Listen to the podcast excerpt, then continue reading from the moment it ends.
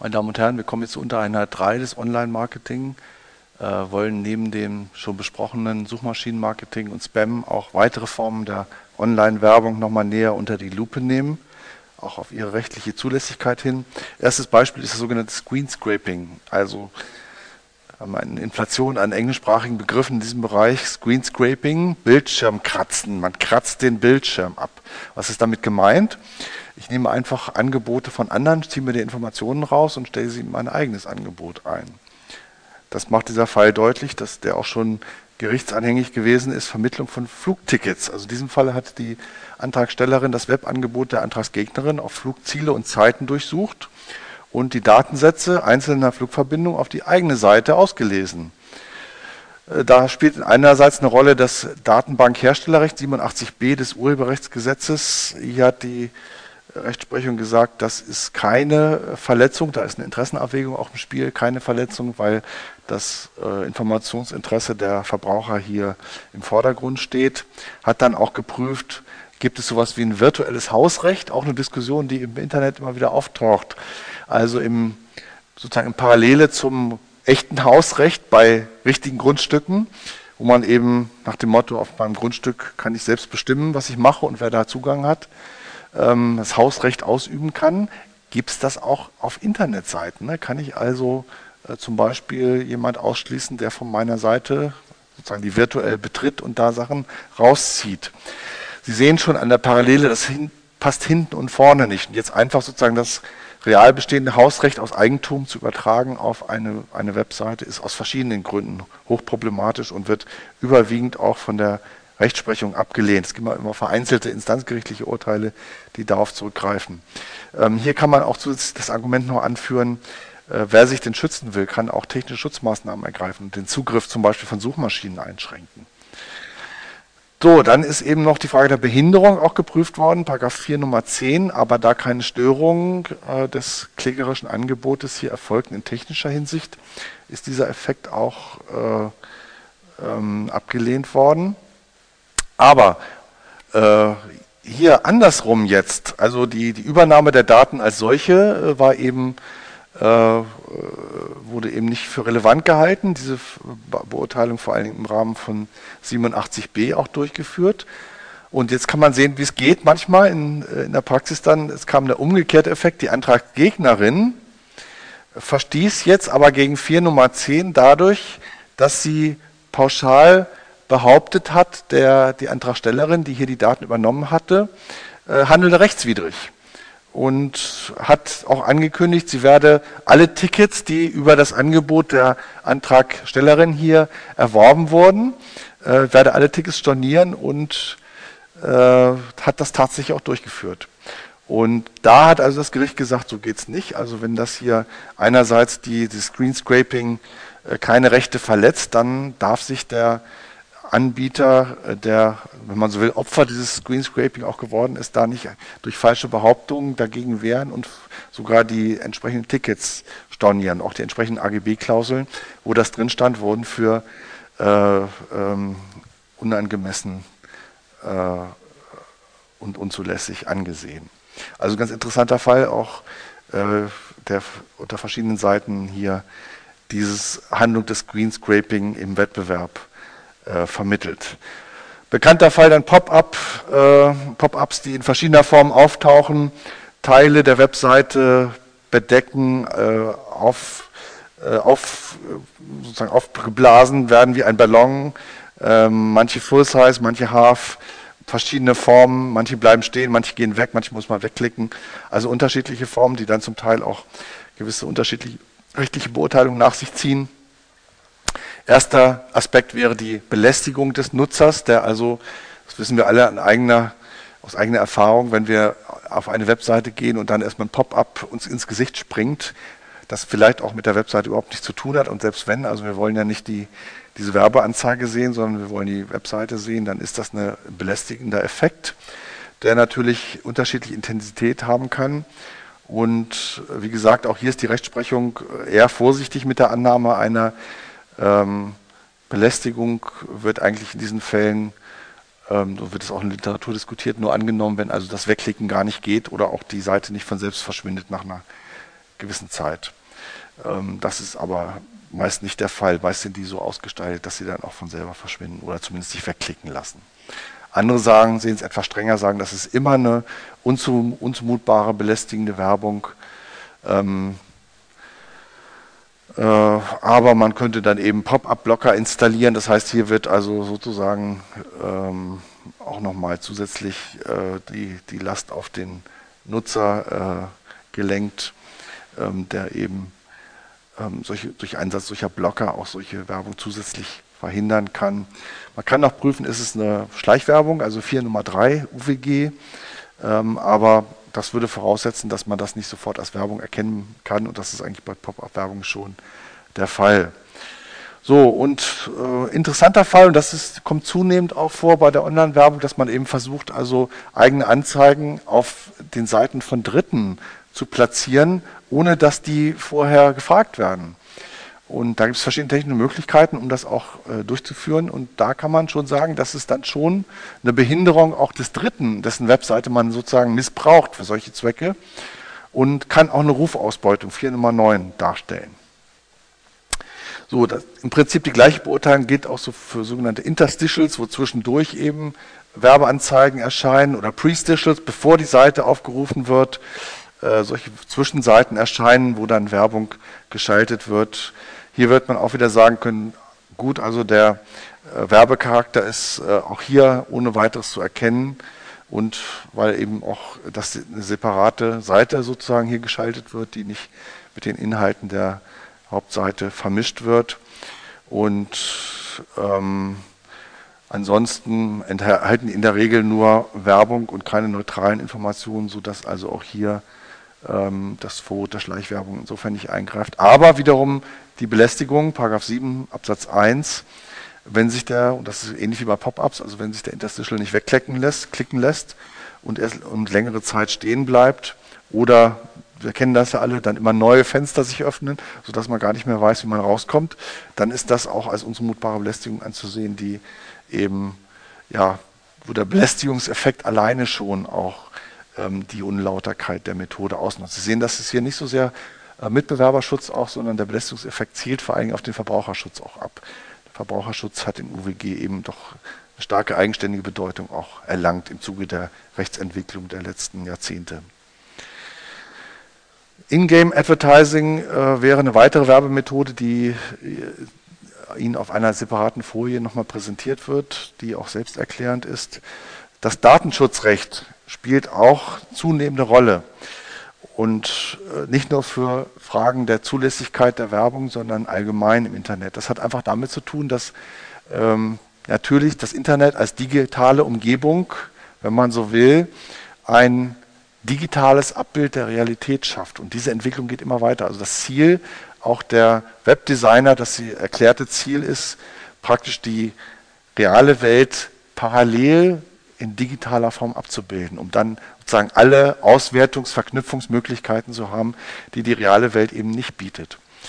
Äh, das große Stichwort im Moment ist Big Data. Wir werden da im Zuge des Datenschutzrechts noch darauf zurückkommen, dass genau dieses Ziel hat, nämlich große Datenmengen anzuhäufen und die dann mit ganz ähm, sophisticated, also komplexen Auswertungsmethoden zu verknüpfen und damit eben auch Prognosen herzustellen über zukünftige Verhalten von Leuten, das eben für Werbung interessant ist, für politische Zwecke, für gesellschaftliche Zwecke genutzt werden kann. Also in diesem Sinne, und da sieht man jetzt die Zielrichtung eben Schaffung einer digitalen Parallelwelt, die unbegrenzt verarbeitbar ist als Datenverarbeitung.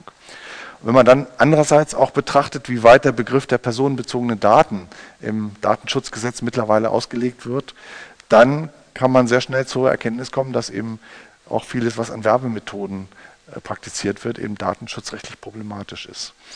Und natürlich, also die Anwendung des Datenschutzrechts hängt immer davon ab, dass wir personenbezogene Daten haben. Also wenn nur anonyme Daten verarbeitet werden, ähm, auch das ist streitig, aber es liegt in der Regel kein Personenbezug vor, oder Daten, die eigentlich keinen Personenbezug haben, aber bei der durchaus weiten Auslegung gibt es eigentlich kaum Daten, die keinen Personenbezug haben. Sie erinnern sich vielleicht an den Streit auch über Google Street View, auch, wo es auch um die Frage ging, ist das bloße Bild eines Hauses ein personenbezogenes Datum?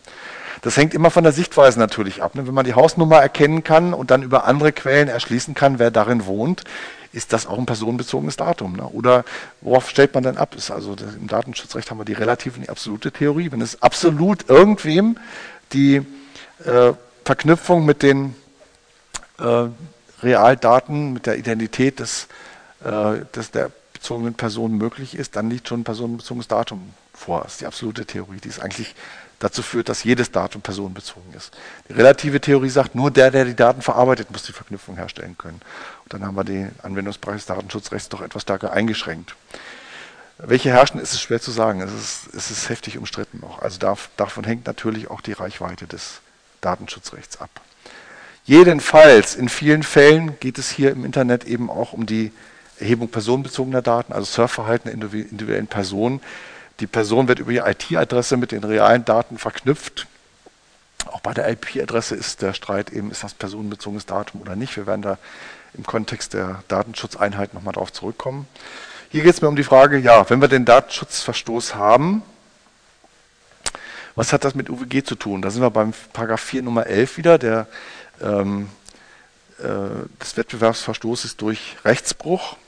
Ähm, der Paragraph 4 Nummer 11 setzt voraus, dass wir eine Marktverhaltensregelung haben. Also nicht jede Vorschrift, die verletzt wird, führt automatisch zu einem UWG-Verstoß nach Paragraph 4 Nummer 11, sondern nur die Verletzung solcher Vorschriften, die eine Marktverhaltensregelung darstellen, also die mehr oder weniger einen Bezug haben auf das Marktverhalten.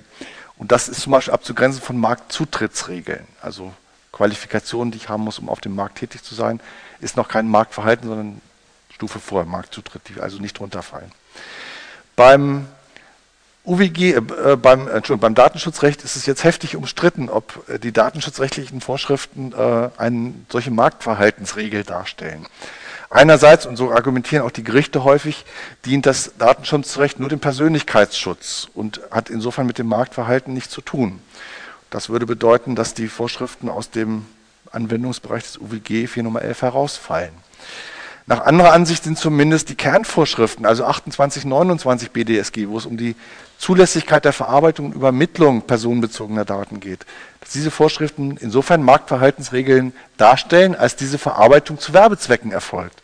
Und die Werbezwecke natürlich eindeutig einen Marktverhaltensbezug haben, ne, indem sie eben versuchen, am Markt das eigene Produkt anzupreisen und deren Absatz zu verbessern. Und äh, auf der Linie bewegen wir uns im Moment, also soweit also der, die Ver Verarbeitung und Übermittlung von Daten eben in Zusammenhang steht mit Werbezwecken, würde man schon eher annehmen können, dass sie auch eine Marktverhaltensregelung beinhalten und damit eben über Paragraph 4 Nummer 11 auch UWG auch zu verfolgen wären. Ich habe jetzt das BDSG angeführt. Es gibt weitere datenschutzrechtliche Vorschriften für Telemedien. Und da sehen Sie schon, da ist der, die Paragraphen 12 bis 15 TMG einschlägig. Das sind spezielle Vorschriften für Telemediendienste, die äh, den Datenschutz betreffen. Wenn man so will, Spezialvorschriften zur allgemeinen Regelung des BDSG für Telemediendienste. Ja, die Frage, die sich hier stellt, ist, warum eigentlich das UWG? Ne? Also können Sie sich vorstellen, warum man hier äh, so viel Intensität auch in die Diskussion legt, dass das äh, UWG in Form von 4 Nummer 11 fürs Datenschutzrecht einschlägig sein könnte. Ja, vielleicht weil es für den jeweils betroffenen Nutzer schwierig ist, einen Verstoß rechtlich zu verfolgen.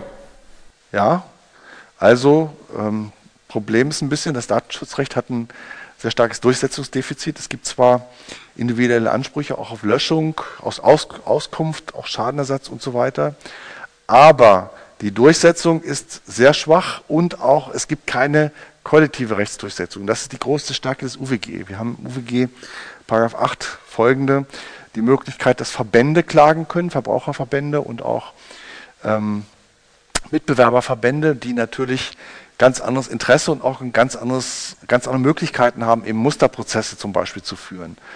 Und das ist, funktioniert für das UWG sehr gut. Und wenn man das natürlich nutzen könnte, um auch die Durchsetzung des Datenschutzrechts zu verbessern, wäre das ein erheblicher Fortschritt. Das erklärt so ein bisschen auch der heftige Streit, der um die Frage geführt wird, ob die Vorschriften des Datenschutzrechts auch in diesem Sinne Marktverhaltensregeln darstellen. So, Gatoring ist auch nochmal so ein schöner Fall. Ähm, ich hatte eben schon angesprochen, dass man die Webseiten Dritter benutzen kann, um Werbung zu betreiben. Das ist hier auch so ein Fall. Das sogenannte Gatoring ist nach einer Firma, glaube ich, benannt, die das zum ersten Mal praktiziert hat.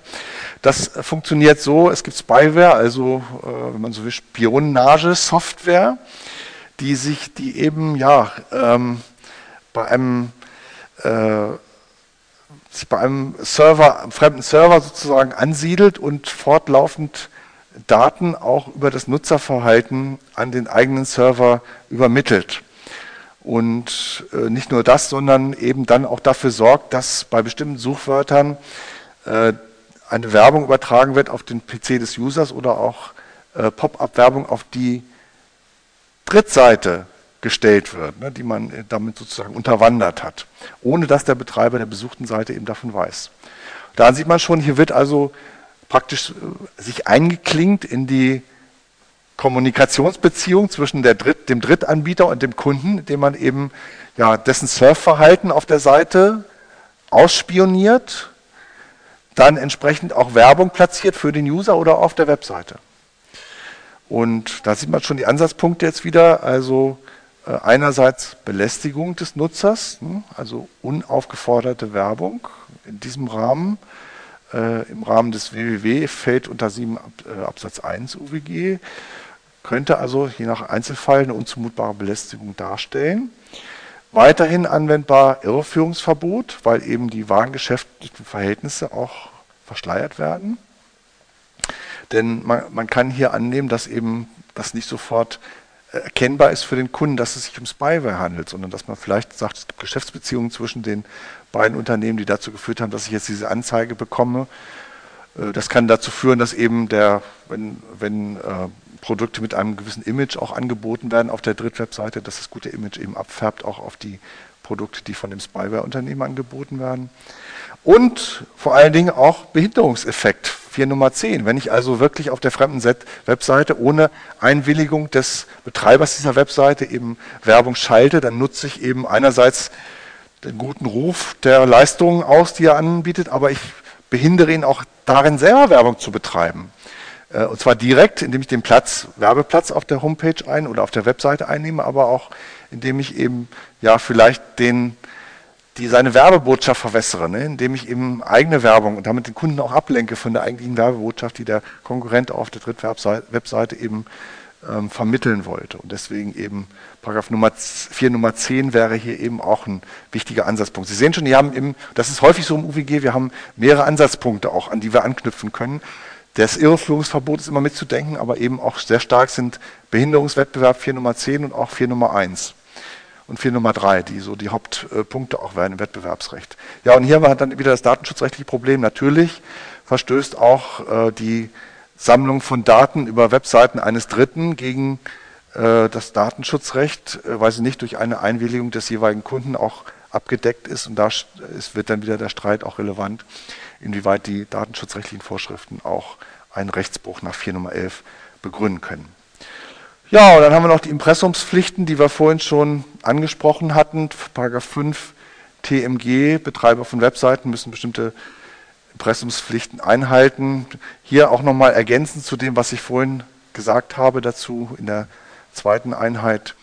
Ähm, diese Regelungen sollen die Transparenz auch bei Telediensten erhöhen, haben deswegen Marktverhaltsbezug und äh, deren Verletzung wird auch über 4 Nummer 11 UWG dann verfolgt.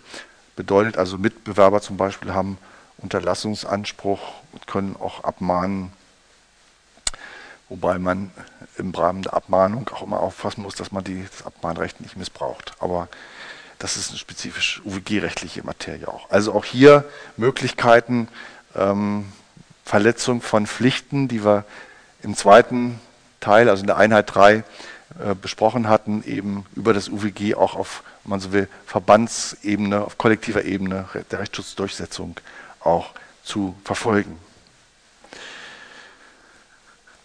So, dann auch das sozusagen eine Erscheinung dessen, was man äh, so Web 2.0 heute nennt, User-Generated Content, YouTube. Jeder kann auf einer Plattform Dinge einstellen.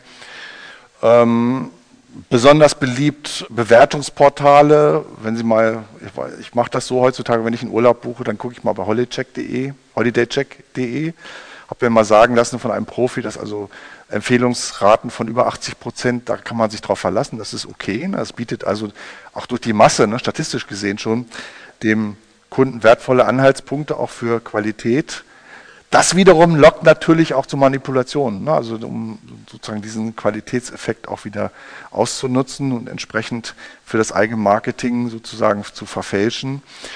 Und äh, entsprechend muss auch hier das Wettbewerbsrecht wieder eingreifen. Gibt es also verschiedene Ansatzpunkte, die hier auch wieder in Frage kommen. Einmal die Schleichwerbung, dass man also ähm, ja, Bewertungen, zum Beispiel platziert positive Bewertungen, ohne kenntlich zu machen, dass es sich dabei eigentlich um eine Werbung handelt, wäre 4 Nummer 3. Einschlägig in Blogs zum Beispiel, das sogenannte Stealth Marketing. Aber das gleiche gilt auch für Kundenrezensionen und Bewertungen in Portalen, äh, die eben auch als getarnte Werbung anzusehen sind, wenn es nicht erkennbar ist, dass es sich um Werbung handelt, wo dann 4 Nummer 3 auch wieder einschlägig wäre. Man schätzt heute, das habe ich neulich auch mal im Bericht gehört, man schätzt, dass etwa ein Drittel aller Rezensionen, zum Beispiel im Tourismusbereich, eben äh, von dem Anbieter selber oder äh, ihm nahestehenden Personen eben eingestellt sind, um, die, um das Ranking sozusagen in diesem Bewertungsportal auch wieder zu verbessern. Und da gibt es zwar Möglichkeiten für die Profis sozusagen zu erkennen, was ist getürkt oder nicht, indem zum Beispiel bestimmte Begriffe sehr häufig vorkommen an der Sprache und so weiter, aber das ist für den Durchschnittsverbraucher nicht ohne weiteres erkennbar, ne? sodass also da ein Fall von 4.3 äh, vorliegen würde und ich würde sagen auch ein Fall der Irreführung, Paragraph 5, ne? denn der Verbraucher, dem Verbraucher ist das noch nicht so bewusst, dass eben das und auch welche äh, der Einträge hier äh, gefaked sind und insofern eben auch kann man das als Irreführung ansehen. Vielleicht auch als Behinderung, dadurch, dass man eben ähm, ja, sich äh, besser darstellt im Vergleich zum Kunden, zum Mitbewerber, als es wirklich der Fall ist. Aber das ist mit der Behinderung schon wieder etwas ähm, weiter weg, weil das ja nur eine mittelbare Behinderung auch wäre. Gilt auch für Twitter, also sehen, das erstreckt sich, diese Grundregeln erstrecken sich auf alle Medien, auch arrangierte Tweets würden auch darunter fallen. Ja, und schließlich äh, gehört zu diesem Problembereich, auch das sogenannte virale Marketing, dass Sie sich bitte auf dieser Folie nochmal näher anschauen. Die Folie ist auch insofern selbsterklärend. Wir wären damit äh, mit der Frage des Online-Marketing äh, mit wichtigen Einzelfragen durch. Es gibt noch vielfältige andere Fallgestaltungen im Bereich des Marketing. Es kommen immer neue dazu. Aber ich habe versucht, mal so die wichtigsten äh, wettbewerbsrechtlichen Vorschriften auch anzusprechen, die hier eine Rolle spielen. Wie gesagt, Irreführung geht immer dann 4 Nummer 10 ist wichtig, Behinderungstatbestand, Schleichwerbung 4 Nummer 3. Unzulässige Beeinflussung 4 Nummer 1. Unzumutbare Belästigung, Paragraph 7. Und auch noch der Rechtsbruch 4 Nummer 11. Das sind so die wichtigsten Vorschriften im UWG-Bereich, die man immer so ein bisschen im Hinterkopf haben muss, wenn man einen wettbewerbsrechtlichen Fall vor sich hat. Wie gesagt, auch äh, in Ergänzung zum allgemeinen Zivilrecht ist das Wettbewerbsrecht von Bedeutung und es kann durchaus sein, wenn Sie später mal als Anwalt auch tätig sind, dass Sie dann öfter auch mit UWG-Fällen zu tun haben. Das ist also mittlerweile auch die täglich Brot des normalen, durchschnittlichen Anwalts, sage ich mal. Sodass es also ganz gut ist, wenn man da so ein bisschen die Strukturen sich auch vergegenwärtigt. Und wenn Sie da noch Defizite haben, bieten wir auch äh, Gelegenheit anhand weiterführender Literaturhinweise, das nochmal vertiefend nachzuarbeiten. Wir werden damit mit der Einheit 4 abgeschlossen.